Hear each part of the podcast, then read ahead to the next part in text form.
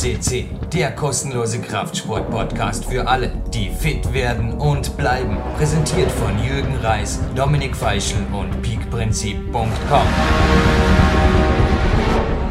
Jürgen Reis begrüßt euch live on tape und ich bzw. wir dachten uns, da vor zwei Wochen mit 514 die Trainingszeit Millionärs Trilogie hier eröffnet wurde, geht es im Endeffekt weiter mit dem King der Trainingszeitmillionäre, also ein Mentor meiner Wenigkeit, den ich selber besuchen durfte drüben. Und Sven Albinus ist sehr mein herzlich willkommen im Studio, natürlich mit mir wieder gemeinsam die Sendung zu moderieren, glaube ich auch für dich heute eine besondere Freude, nicht wegen mir, sondern ja, hoffentlich auch wegen mir, ein bisschen zumindest, aber vor allem wegen dem Mann, der heute im Mittelpunkt steht, oder?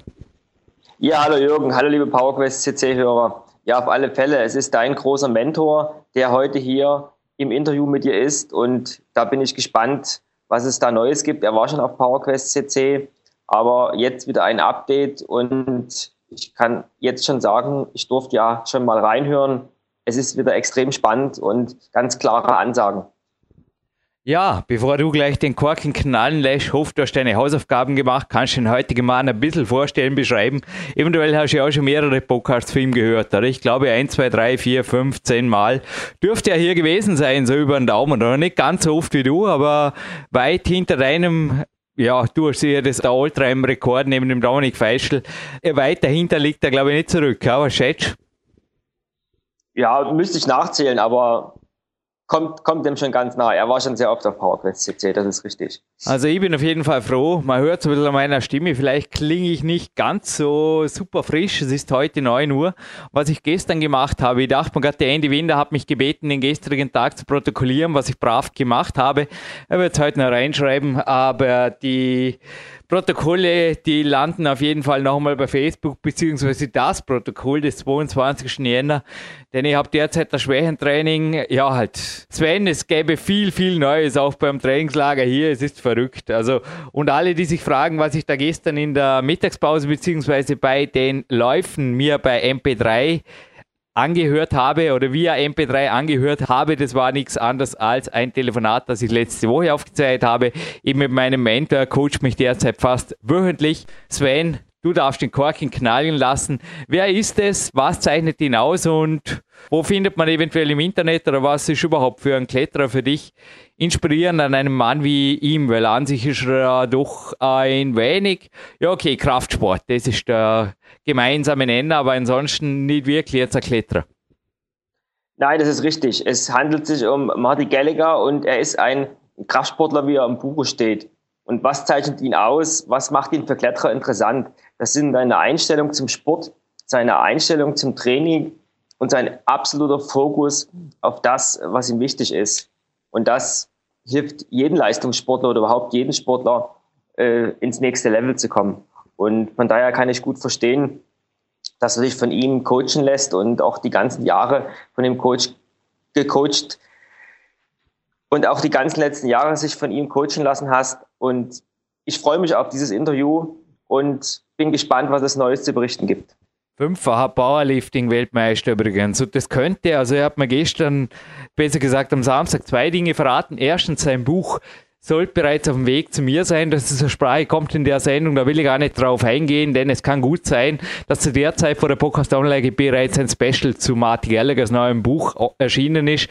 Aber auf jeden Fall The Purposeful Primitive Book, auf jeden Fall ein Must-Have Read.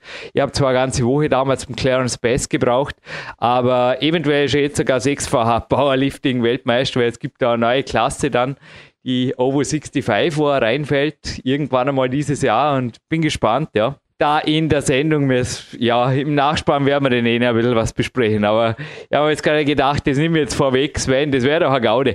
Man wird ja noch träumen dürfen, aber ich habe wunderbar, also ich habe gestern gute acht plus Stunden trainiert, auch dank seiner Inspiration, also Martin Gallaghers Inspiration, ist für mich einfach, oh, der Flow des Tages nutzen.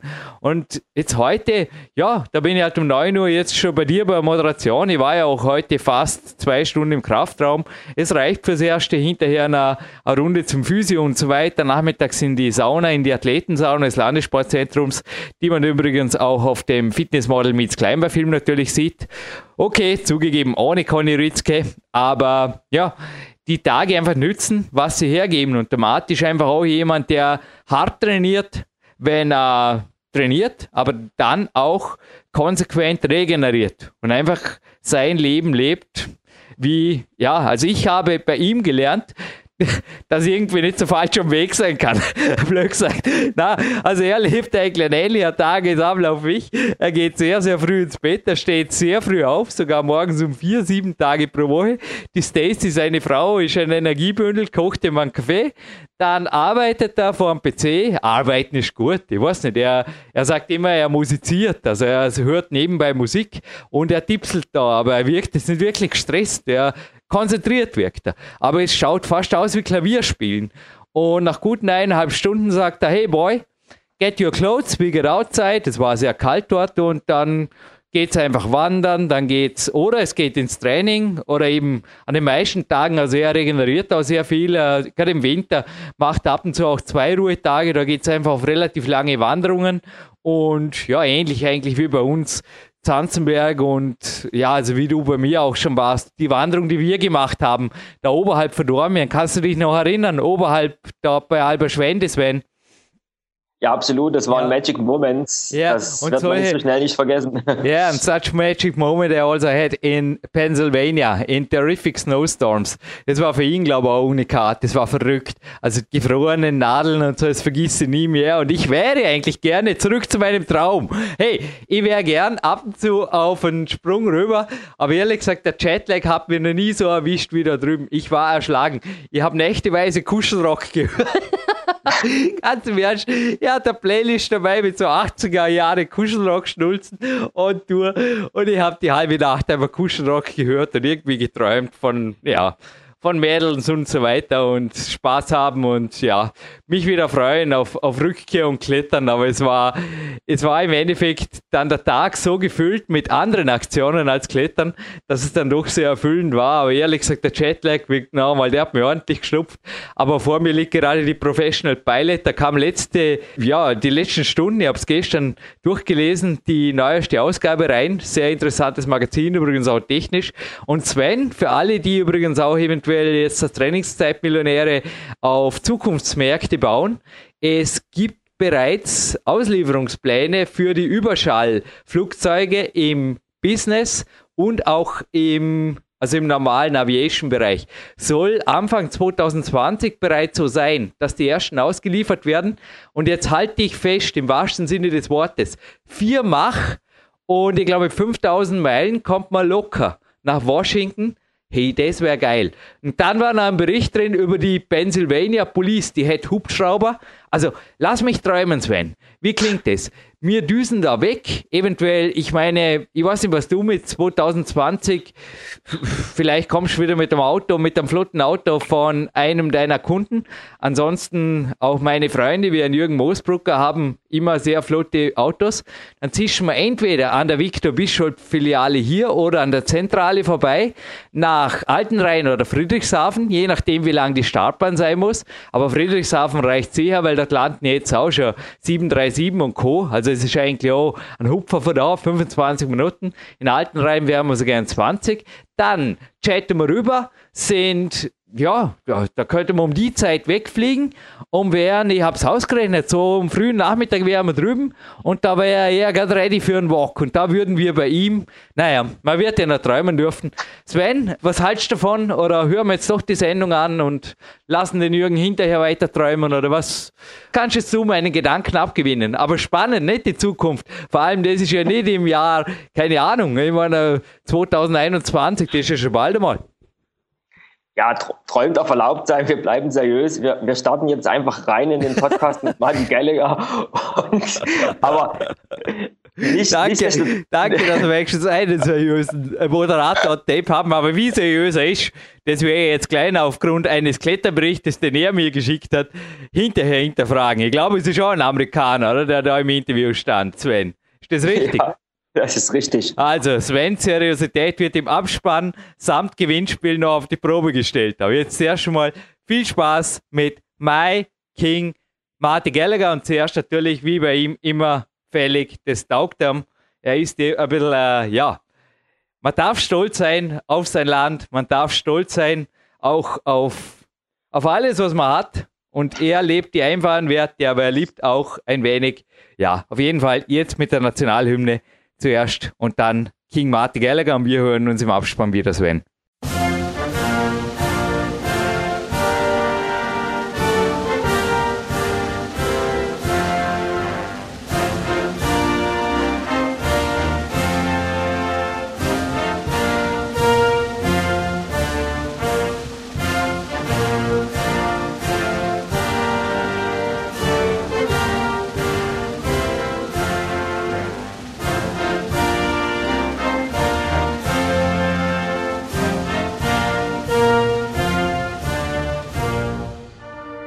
Right on the phone. My King, Marty Gallagher.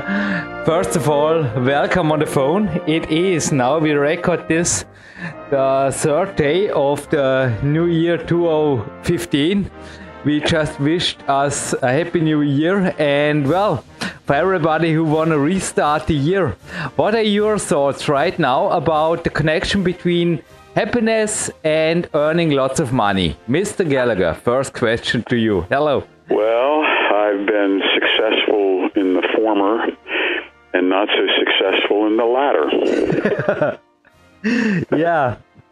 We have two things in common, and I have an interesting study. They asked a couple of thousand people in America and also in Europe about happiness on a scale of 1 to 10. How happy are you? And guess what? America and Austria are in exactly the same range a good range or a bad range? Uh, in 7.9. It's a little in the middle. It seems that human being is more optimistic than it's realistic when it comes to happiness, okay? So nobody, or at least just a few number of people were below 5, okay? Just 5%. Nobody was below 5. And 7.8 is good. But even so there are other countries like Brazil, Argentina, or Bolivia, which are poorer and which are much happier. What do you think? How much money do you need to be happy, or what's the? Uh, I don't know if it's a matter of money. I think it's. Um, I think it's uh, being able to. Uh, I am lucky in that I'm able to make a living performing my passion. Um, I'm a full time professional writer and have been for 30 years. And the writing lifestyle, if you can do it and make a living at it, is wonderful because basically thoughts come into my head, I write them down, I email them, they send me a check. It's an amazing thing. Not very many people have that uh, luck. They have to go. Do you remember the the rock and roll band The Doors? They had a very good lyric. It went for sure, yeah. Yeah, it went. Turn in your hours for a handful of dimes. Mm-hmm. And most people are stuck in working for the man, and they have to do jobs and tasks that they're not really passionate about, but they need to put food on the table. They need to support their families.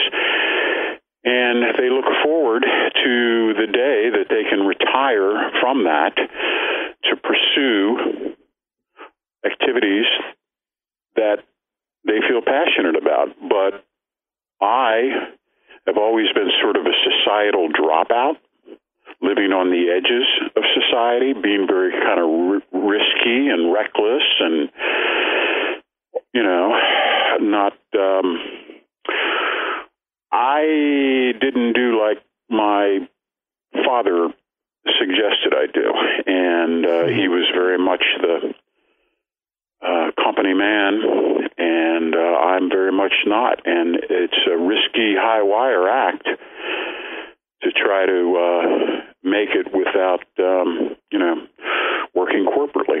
So, but I think that that's why I'm happy because my time is my own. I can fill my time any way I choose choose to. Uh, most people don't have that luxury. Mm-hmm. Yeah, you know, I'm a full professional climber and a coach, and I say so communicator.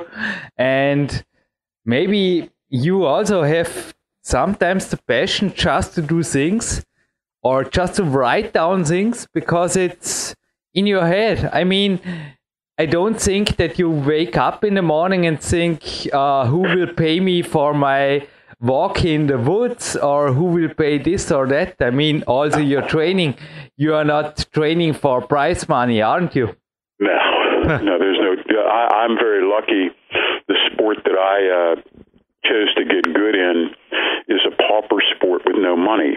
So I was never tempted. Mm-hmm. There was never an opportunity to, to sell out. because there's no money in in weightlifting, power powerlifting. Mm-hmm. So that kept it pure. I think uh, the highest prize money I ever get from a comp, I just think I think it was three or four hundred euro or something like this in my uh, in my whole career. May I ask you?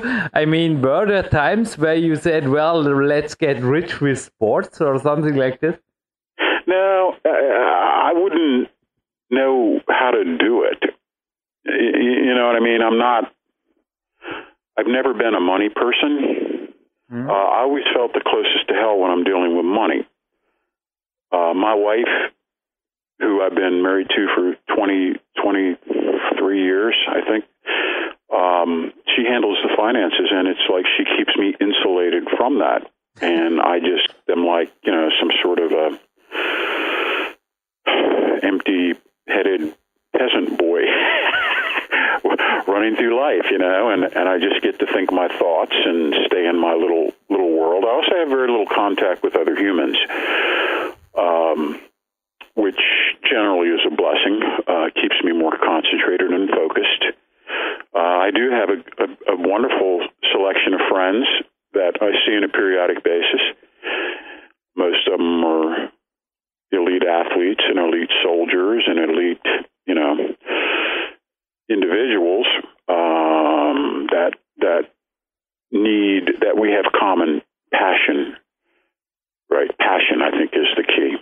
It is interesting. Even though I'm not married to woman who keeps here my accountings and everything, but this is also one thing we having. I think we have many things in common. This is why you invited me to your Pennsylvania land. It was great. Also your car. Do you still have it? This old car. It was really. It was funny. Me on the back seat, you on the front seat, and do you still have a Jeep like this? It was functional. I I think my sister would say it's functional.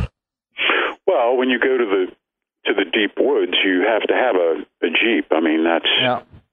I mean, you, you we took you on the road with the ice storm when you and myself and Jim Wright. By the way, we had an ice storm the last days here. We have a lot of snow in Austria, and it's really everything reminded me of this winter. It was so great. So, but but you have to have the. It's it's difficult. I read a book recently called Focus, and it noted that the average teenager receives and sends 100 texts per day.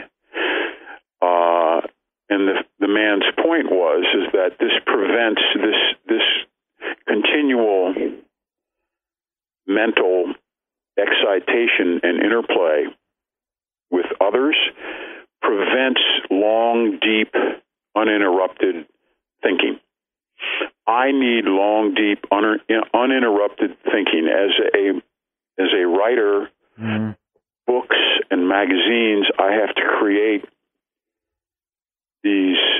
I have to create this in my mind. If if every 15 minutes I am sending or answering a text or an email or a phone call, then there can be no deep contemplative thinking that's necessary to be writer. Mm-hmm. I also read the book. It's highly inspiring, and I can just recommend it to every listener. And it brings me back to the money topic, if you allow.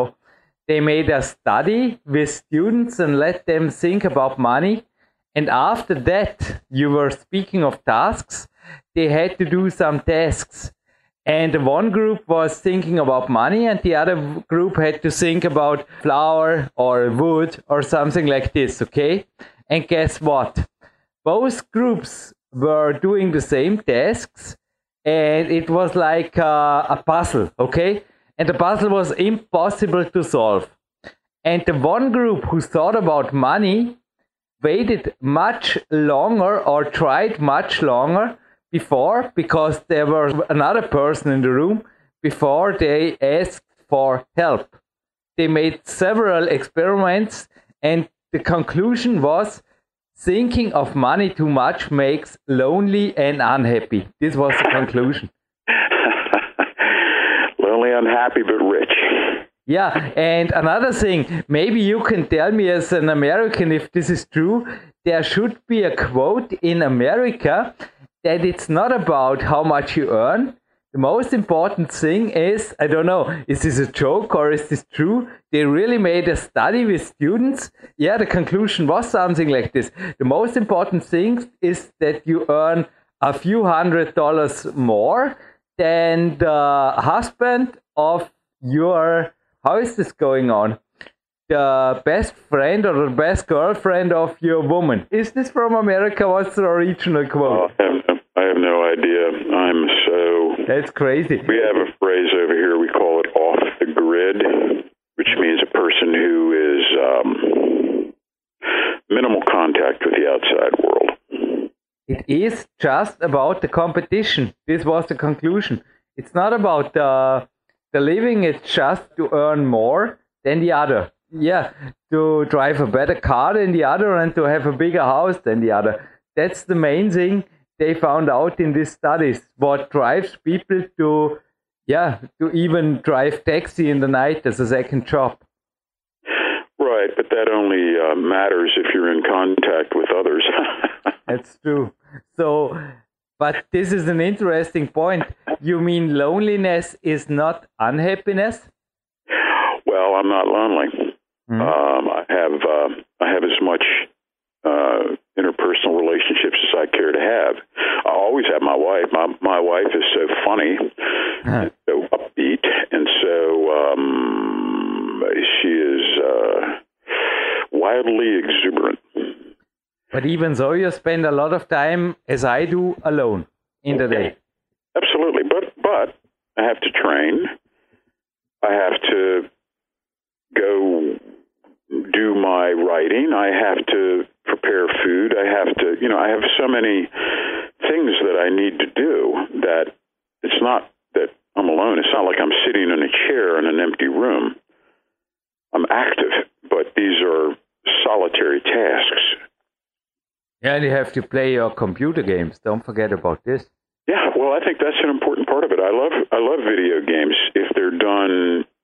There's a video games have been shown to excite a certain portion of the human brain, and if you use a video game to excite, to illuminate, to ignite that portion of the brain, and then walk away, you walk away with a heightened sense of awareness. If you keep playing and playing and playing and playing and playing and playing, you deaden that same sphere of the brain. So what I do is I will play a video game which requires 100% concentration, and after 15 to 20 minutes, I walk away. But I walk away with a very, very alert uh, hypersensitive, quiet brain. So I, I even use video games to my advantage. After the sauna, this is also a chapter, a little chapter in this focus book.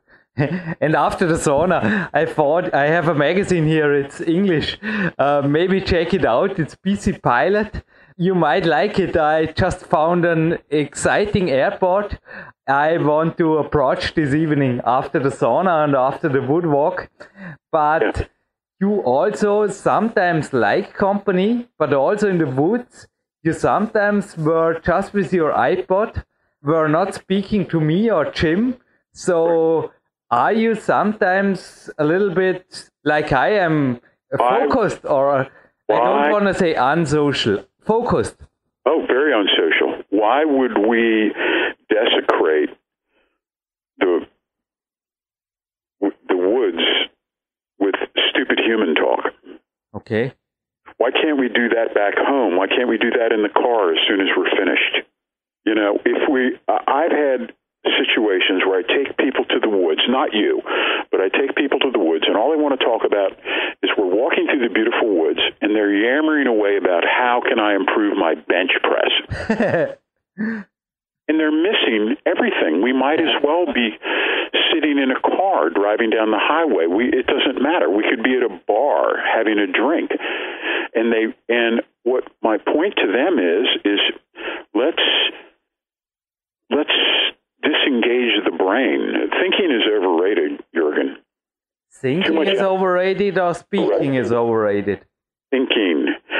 The human brain needs space and quiet and and it, if you're always talking to yourself you're always preoccupied and if you're preoccupied you cannot perceive reality.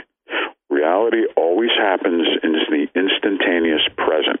A mentor of mine my mental trainer once said jürgen human brain have to function well. Meditate most of the day. Can you agree to this well, what is meditation? Is not meditation for sure a, silent, a silencing of thought? For sure, meditation okay. is just uh, letting the, the brain or, or the thoughts go where they want to go. Or what is your back uh, question to you? What is your definition of meditation, Marty? No, it's a little more subtle than that.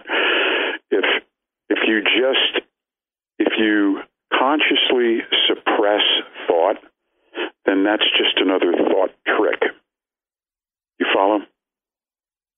If you force the brain to be quiet, well, that's the conscious brain forcing itself to be quiet. Real meditation is different. Real meditation is effortless quietude because any talk, any chatter interferes with you perceiving what is actually happening how do you hear the crickets subtly fiddling their legs in the grass if you're thinking about how your soccer team is going to do next week, right? On the one hand, on the other hand, you can't force your mind to be quiet. That's just another mental trick. Uh-huh. The mind, the mind has to effortlessly fall silent on its own. How does it do that? when the brain comes across something that is more interesting than internal chatter, that's when the brain falls silent. That's why I like to go into the woods. That's why I love to listen to beautiful music. That's why I love to do these things that allow my brain to fall silent because it wants to hear or experience the visual or the audio beauty. That visual or audio beauty trumps this little meaningless internal dialogue that's going on, or intense training. If you're intensely training, you're not talking to yourself, right? You know that, Jurgen. If you're looking for the next handhold, you're not going in your head, hey, look over there. There looks like a good place to grab onto because that's not nearly fast enough, is it, Jurgen? Just climb. When I climb, then I climb. When I climb best, I feel it. I just have to climb. Everything is inside. I just have to flow through the route, and then I climb at my best. But I don't think at all. And you flow. You flow. You move. You are. You. Yeah.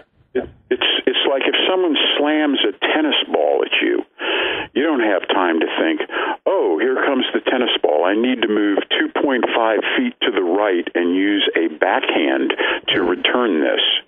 No, the ball's gone past you. Okay? Well, what makes the body move to that ball without thought? Have you ever thought of that? I just thought about my last meditation. Would you agree that this was a meditation? I was turning on a Zen CD with some classical music and I was enjoying my warrior snack just 30 minutes ago. And yeah. first I was thinking about this interview and then I was just don't know, listening to the music, sitting there, and was just, yeah, time went by, and then I went to the interview. It was sort of kind of meditation. Would you agree?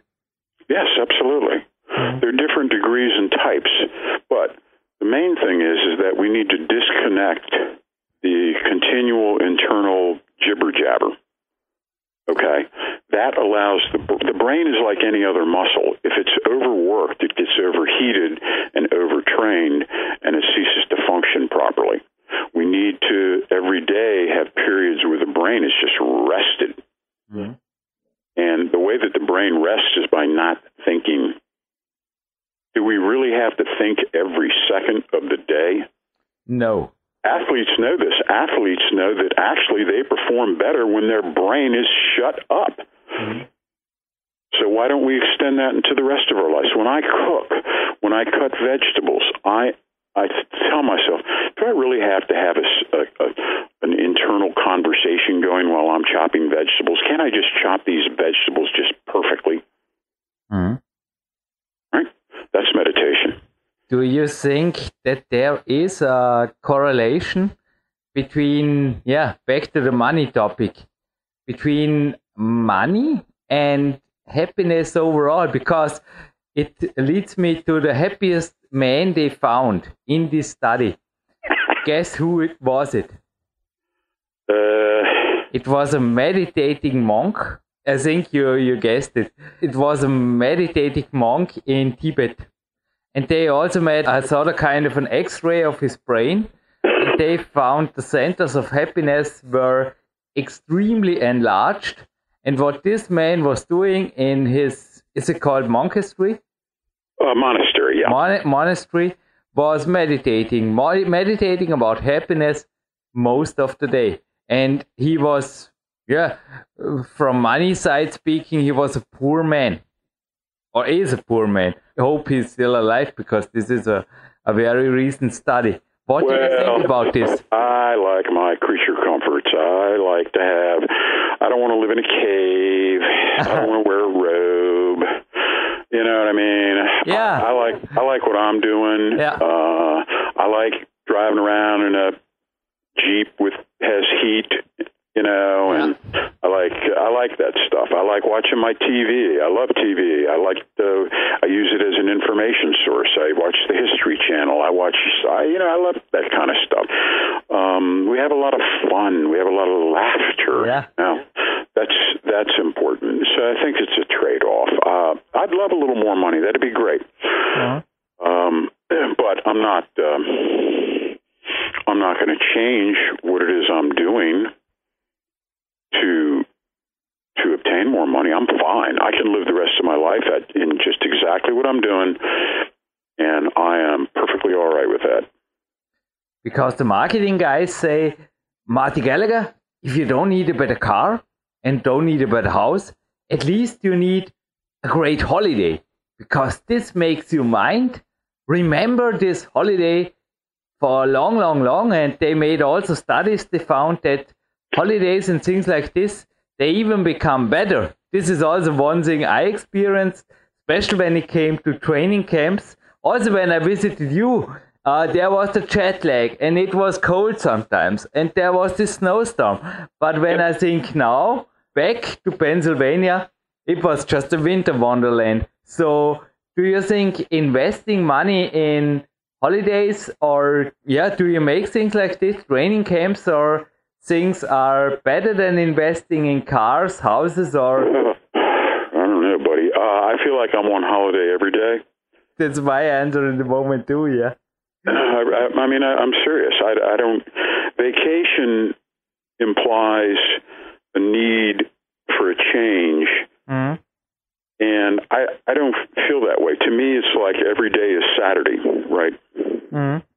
For me, every day is Sunday, not Saturday. Yeah, every day is Saturday or every day is Sunday. That's my life too. Now, my trade-off is is I don't make much money. The the other side is I don't need a lot of money. So, do you sometimes want to go maybe to a trip to Europe and don't have the money, or do you want sometimes a car and don't have the money, or yes, Yes. All of that is true. I'd love to go to Ireland. I'd love to go to Australia. Um, Austria. I'd love to go to Hawaii. I'd love to go to Austria. You know, but Really? yeah, yeah, I would. I, So I if would. you come, if you come here, the least thing I can offer you is a very cheap hotel room here at the Olympic Center. And in the cellar, you have your Olympic weightlifting room, all inclusive. okay, got to go to the pub. That's a deal. You get a room, I think, in dollar for around 30 bucks a night. It's okay, yeah? yeah, thirty bucks a night. We can handle that. so anyway, all right. Well, this is all good. so um, now, what was your question? There was just a question do you sometimes miss things because you don't have enough money? Well, uh, it's you know, of course, if you have family commitments, everything's different. You know that you can't be reckless and irresponsible if uh, you know you have children. That's that's you know you can't can't go there. However, You also have a daughter. I mean, you have enough money for your responsibilities. But my, my question was do you sometimes want to have more money for a trip to Europe or a bigger car, better house, Yeah, or whatever? Yes, yes, yes, absolutely. Interesting. I'd love that. That'd be fantastic. And if the money fell out of the sky, I would be grateful. But I'm not going to radically change anything I do in order to get that stuff. Mhm. I have what I need. Could it be better? Sure. But I'm fine. Well, I mean, this is a great interview, and if you allow, Marty, you gave me 30 minutes. I just will let you the last words for sure. Also, maybe recommend your books and Right. your lifestyle, and maybe also people who can contact you if they Yeah, want more, I- like I do here. I mean, I make seminars, I make training camps. Sometimes people visit me, they don't want to train, they just want to make walks with me and speak about their life, also about their yeah financial life and everything, or not Okay. financial in the future sport life. And I think you also offer some things like there because yeah, also your purposeful primitive book, there is no chapter about making money out of sports. so, what's your philosophy behind? Where can people find more about you? And for sure, the last wise words from my yeah. king are still allowed, please, in the last minute. All right, I've got a uh, new book coming out on Dragon Door. That's dragondoor.com. It'll be out next month. It's uh, 500 pages with my medical doctor partner, Dr. Chris Hardy, and it's sort of a. Um, it's not a lifting book. It's a public health book, and it's uh, 500 pages. So keep an eye out for that. Jurgen, I would like if you could send me a copy of this podcast because I want to present it to uh, my business partners. They want me to start doing some podcasts, Hmm? and I need your expertise. So I'd like you to assist us. No problem. Good. Adventures are great. I don't know exactly what you're talking about, but my brain just was saying adventure. My king is making podcast. That's an adventure, and he needs my help. For sure, I'm your servant, you know. All right. Well, good. And uh, again, I enjoyed the conversation. It's nice to talk about something other than, you know, athletics uh, once in a while. And uh, I think it's a, I think it's a good topic. And again, it's just uh, this whole idea is to um, find your passion, and then uh, and then immerse yourself in it to the degree that you can, based upon the realities of your life.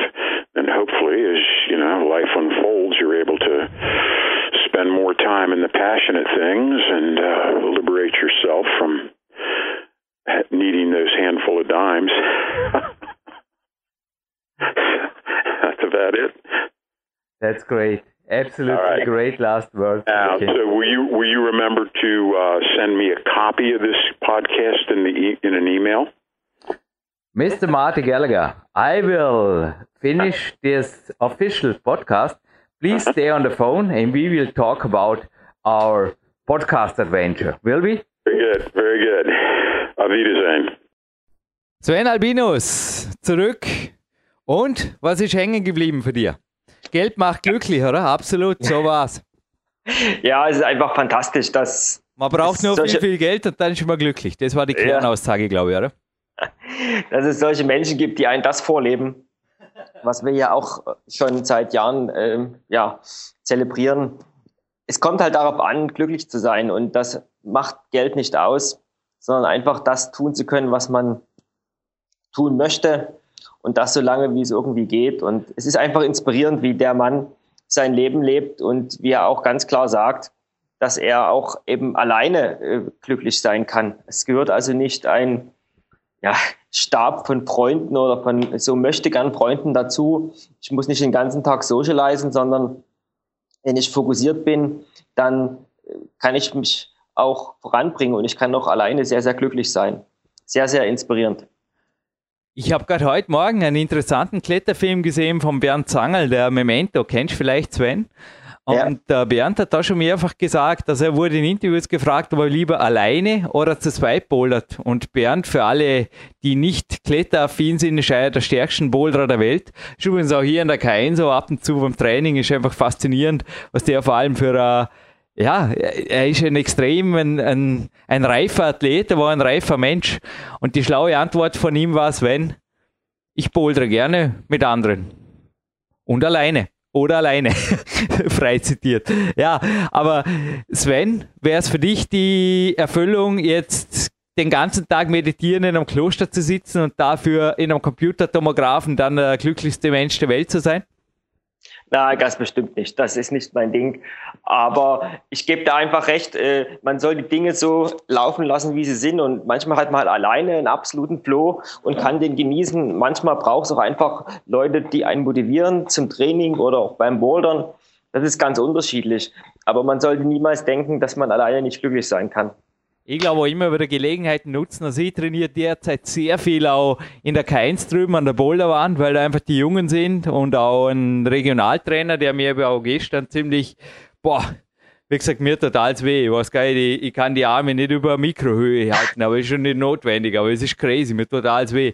Genauso wie heute Morgen. Also wirksames Mittel gegen Trainingsschmerzen, natürlich Trainingspartner. Der Johannes Sturm und Lukas Festler einfach wertvolle Schützenhilfe geliefert haben. Also ab und zu hast recht, da tut ein Trainingspartner schon gut. Aber jetzt in Zanzenberg spazieren, nachmittags oder auch, also vor der Sauna oder dann in die Sauna und, und so weiter. Also ich brauche da nicht immer Gesellschaft um mich herum. Und witzig fand ich auch, ich habe jetzt ja im Vorspann gesagt, er ist stolz auf Amerika und so weiter, also frei zitiert. Jürgen Reis zitiert Jürgen Reis frei, auch mal was Neues. Die Sache, dass er auf die amerikanischen Statistiken des Normalbürgers gar nicht eingestiegen ist, das fand ich auch cool, gell? Aber ja, will er gar nichts wissen. Hat er noch nie gehört, das fand ich so cool. Starke Meldungen, ha? Also, der Podcast für dich, was hat der Summa summarum hergegeben? Er hat mich auch bestätigt in dem, was ich tue. Einfach das zu tun, was einem Spaß macht, auch sehr, sehr viel alleine zu sein und auch damit glücklich zu sein. Viele, viele Momente der letzten Jahren waren einfach so, die ich eben einfach alleine genossen habe und mir hat einfach nichts gefehlt. Da, da musste jetzt noch nicht jemand da sein, mit dem ich das jetzt unbedingt teilen äh, wollte oder musste. Und ja, er ist halt, äh, das hast du ja gesagt im Vorspann, dass er äh, bald in der 65-Klasse äh, startet und ist für uns ein absolutes Vorbild für die nächsten 25 Jahre, das Leben so weiterzuführen, wie wir es führen. Und man braucht immer wieder einfach mal Bestätigung, dass man auf dem richtigen Weg ist. Und äh, dazu hat das Interview auf alle Fälle beigetragen. So, und jetzt Klartext. Kinder Ohren zuhalten und jetzt wird der Sven Albinus einmal geprüft. Besser gesagt, ein paar Eltern werden jetzt sagen, Bauerküste C ist endgültig off, das wird jetzt gesperrt. Ich zitiere die coolste Kletterzeitschrift der Welt, das Climax, ein Philosophikum-Interview. Ich weiß nicht, um wen es sich handelt. Das Sven wird da anscheinend Klarheit schaffen. Und ich werde jetzt da frei ein bisschen was zusammenfassen von Ansagen. Also er wurde einfach gefragt, ja, hast du eine besondere Begabung? Oder ich meine, das ist einfach crazy, wenn man sich deine Begehungsliste anschaut. Also es scheint ein Multiklettersportiv, sage ich jetzt mal so. Der hat überall alle Register gezogen, vor allem im Eisklettern. Und seine Antwort war, also einfach, was zeichnet ihn aus, war die Frage des Redakteurs. Und seine Antwort war, nein, ich denke nicht, dass ich ein besonderer Athlet oder ein besonderer Mensch bin. Ich denke nur, dass ich entsprechend Anstrengungen in alles gesteckt habe, was ich tue. Und dann kommt eine harte Ansage, wenn du so wenig arbeitest wie möglich und zu viel sportelst, dann kannst du wirklich gut werden. Fertig. Und ja, ich kann dem also wirklich auch zu 99 Prozent zustimmen, denn ich sehe mir auch weder genetische Talente noch irgendwas, nur habe ich halt immer schon gesehen, ja, wenn andere, selbst wenn andere mich versetzt haben oder irgendwas, ich habe als Frühstoff das Doppelte trainiert. Oder bei mir war einfach immer so, dass wenn der Trainingspartner nicht kommt, dann mache halt ich die Arbeit vom Trainingspartner damit. Die Qualität darf nicht leiden, aber ja, und dann ging es einfach weiter dass der Redakteur gefragt hat, aber er muss zum Beispiel arbeiten. Oh, armer Redakteur. Und kann nicht die ganze Zeit klettern. Und da ist er hart ins Gericht gekommen. Er hat nämlich gesagt, das ärgert mich, wenn die Leute sowas sagen. Meine Frau, meine Familie, mein Job hält mich davon ab, wirklich gut zu werden im Klettern. Das ist faul und feige. Wow, das ist wirklich Klartext. Du musst einfach ehrlich sein und sagen, ich will mehr als nur klettern. Das ist wahr. Also quasi auch frei zitiert, es gibt nicht keine Zeit, es gibt nur was anderes, war mir wichtiger. Und ja, es spricht nichts dagegen, ein normales Dasein zu leben, nur, ja, Punkt, Punkt, Punkt. Und das haben auch schon Kletterer der 80er Jahre gesagt. Ich kann da einen amerikanischen, auch im Rockstars-Buch vom Heinz Zack, kann ich mir entsinnen, dass jemand gesagt hat, es ist ganz einfach zu sagen, mir fehlt die Genetik oder ich weiß nicht, wie ich trainieren soll. Aber in Wirklichkeit ja, wenn du willig bist, die Arbeit zu tun und dir die Zeit nimmst, wird einfach aus dir das, was du werden kannst. Und er war jetzt heute über, er war nicht der Frostwalle Gros. Er war einfach, er hat einen Weltcup gewonnen, soweit ich weiß. Aber ja, er ist einfach auch im Endeffekt, ich muss auch sagen, du, viele werden in mir auch nicht den Über-Champion, hoffentlich nicht, ich bin nicht der Über-Champion, hey.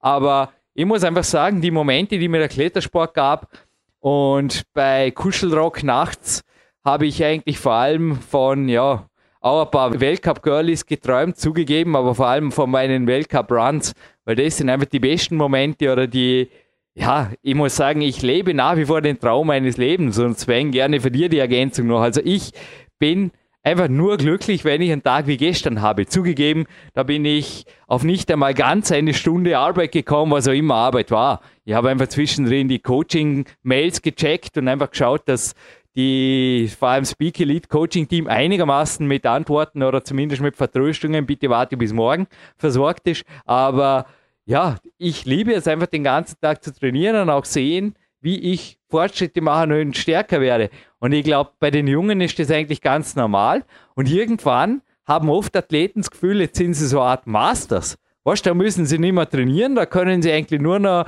ja, so, so, wie sagt man da, den Herbst ihrer sportlichen Karriere genießen. Und dass auf den Herbst der Winter folgt, ist dann eigentlich wirklich eine, eine Logik, die aber nicht sein muss, wie auch das Stevie Heston. Ich glaube, äh, ich, wenn ich ihn nach dem Alter frage, also mein Mentor, mit dem telefoniere ich eventuell heute Nachmittag nach der Sauna, Sven. Ja, ich liebe die Telefonate immer mit meinen, meinen Mentoren. Wenn ich den frage, wie alt er ist, weiß das normal nicht einmal. Er hat letztens gesagt, ich glaube, er ist jetzt 57 oder 56, aber er verdrängt es und er sagt einfach auch, es gibt keinen Grund, schwächer zu werden. Der einzige Grund, dass du schwächer wirst, ist, du baust Müll. Du hast einfach schlechte Saison. Sven, aber jetzt erst mal, vor wem handelt das Interview? Alles der Reihe nach. Wer ist das? Du, ich habe hier mehrere Climax bei mir auf dem Tisch liegen. Ich habe es nicht geschafft, das rauszubekommen. Sorry. Aber du ich suchst, denke, bis du es gefunden hast und dann schickst du mir den ganzen Scan-Auftrag. Das, das können wir auf alle Fälle machen. Aber was hier jetzt live im Podcast wichtig ist, bei der Aussage, ist einfach wirklich der Inhalt, der dahinter steht und nicht wirklich von wem es kommt. Du kannst irgendwie kannst du entsinnen, ist das ein Nobody oder die Climax-Interview keine Nobody? Nein, nein, nein. Ha? Das ist, Wer ist das, das ist ungefähr? In welche Richtung geht es? Ist das, in, Richt in Richtung fast schon Will Steak ist es sicher nicht. Die Aussagen ja. passen nicht zur Schweiz, aber wer, wer ist es circa? Es ist auf jeden Fall ein Amerikaner oder nee, ein Kanadier, glaube ich, gell? Ist auf alle Fälle ein Top-Kletterer. Wir reichen das gerne nach und ich mache dir das Interview fertig.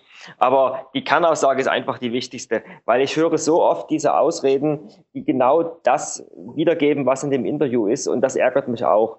Ich muss im Leben einfach eine Entscheidung treffen. Wenn ich viel klettern will und wenn ich stark werden will, muss ich darauf einen Fokus legen. Und es gibt nichts gegen äh, eine Firma, gegen eine Familie, gegen ein Haus, gegen, gegen Kinder, gegen ein äh, ganz, äh, ja, ich sag mal so einfach in, in unserer Gesellschaft normales Leben. Ich bin manchmal auch hin und wieder neidisch auf solche Menschen, weil die sind in dem, was sie tun, genauso erfolgreich wie wir in dem, was wir tun. Nur ich kann nicht hingehen und kann sagen, ha, ich bin so schlecht und ich habe schlechte genetische Voraussetzungen, wenn ich einfach nicht die Zeit habe, äh, vier, fünf Tage in der Woche zu trainieren.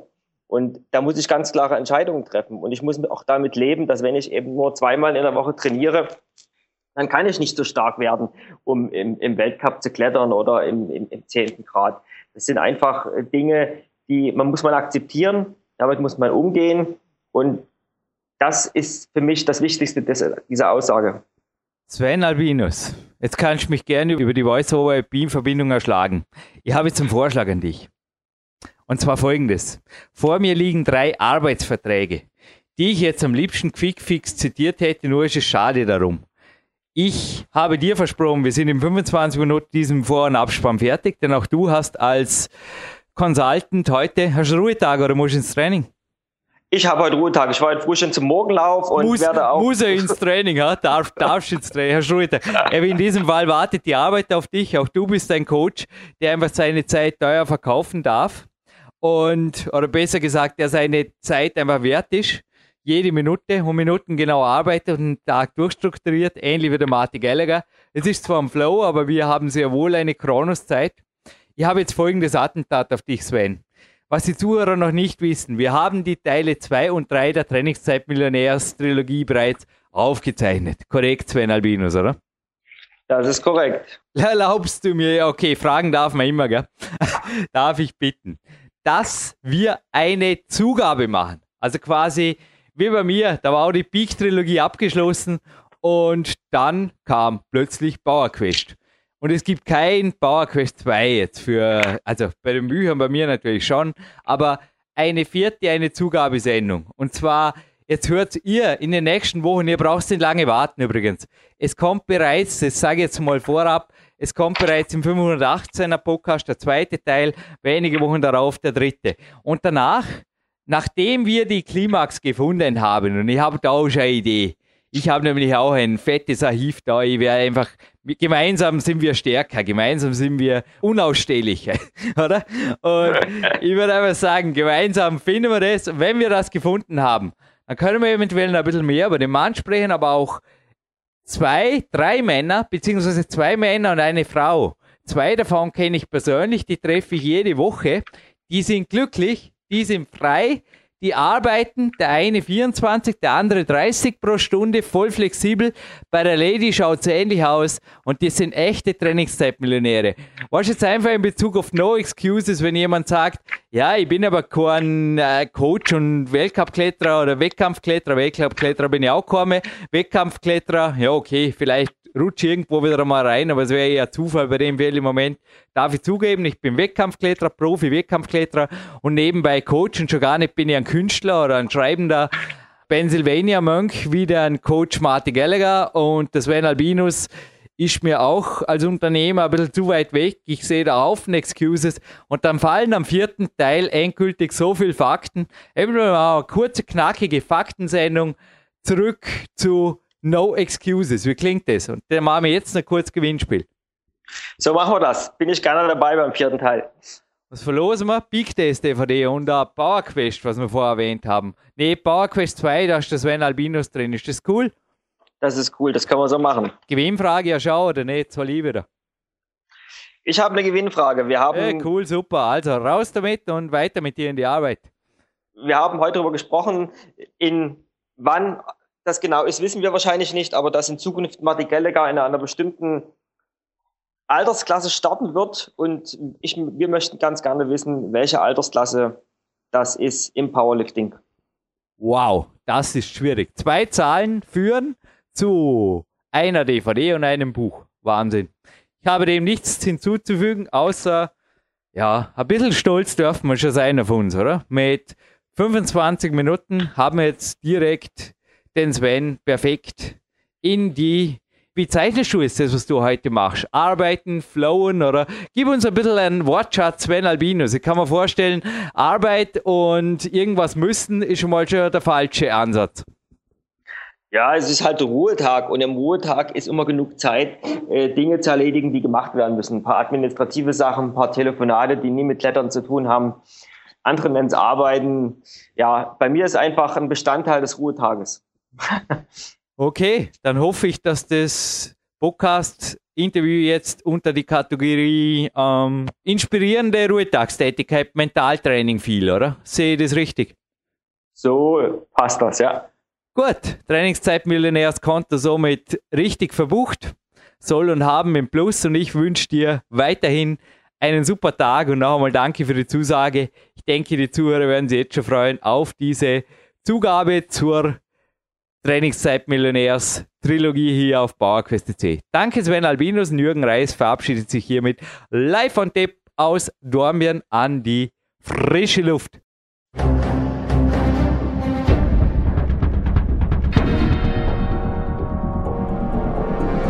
Alle Fitness-Bestseller der Peak-Trilogie, kostenlose Newsberichte und weitere Podcasts von PowerQuest CC sowie Trainingssoftware, Supplemente und Trainingsausrüstung, Personal Coachings, Seminare, Workshops und mehr. Jetzt direkt im Internet auf www.peakprinzip.com oder www.jürgenreis.com.